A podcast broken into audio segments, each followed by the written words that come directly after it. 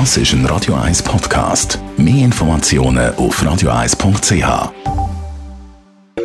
Radio 1 Hautnöch. In Zusammenarbeit mit der Dermatologie Klinik Zürich. Dermatologie-klinik.ch Die Haut unterliegt dem Alterungsprozess, das äh, wissen wir alle, können wir nichts daran ändern. Und in den letzten Jahrzehnten ist unheimlich viel gemacht worden, dass das deutlich verlangsamt wird. Dr. Piotr Michel, medizinischer Leiter an der Dermatologie Klinik Zürich. Man redet ja in dem Zusammenhang vom Well-Aging. Was bedeutet das? Was ist das genau? Well-Aging ist ein sehr schöner Begriff für die Zielgruppe von Leuten, die schon eher in Alterungsprozess langsam kommen, aber noch nicht optisch alt geworden sind.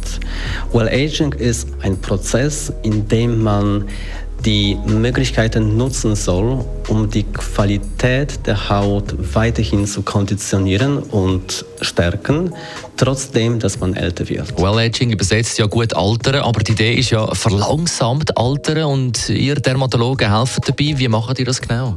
Dafür haben wir ziemlich verschiedene Behandlungsmöglichkeiten. Beim Thema Well-Aging sehr häufig geht es um, um sanfte Alterungszeichen, wie zum Beispiel kleine Fältchen, Pigmentflecken, bisschen Kuprose, beginnende hängende Bäckchen. Das alles kann man sehr schön behandeln mit verschiedenen Methoden, für die man einen Plan braucht.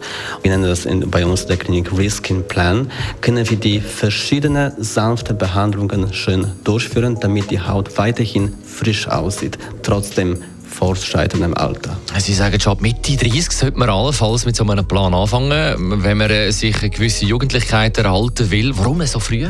Die Resultate werden besser. Man wird länger frisch aussehen und dann, wenn man schon so weit ist, dass es irgendwann 70 Jahre ist, wird man immer noch sehr schöne Komplimente hören. Nein, 70 würde ich nicht sagen, 55 vielleicht.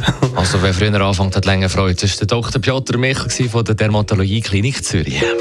Hautnöch gibt es auch als Podcast auf radio1.ch und weitere Informationen auf dermatologie-klinik.ch.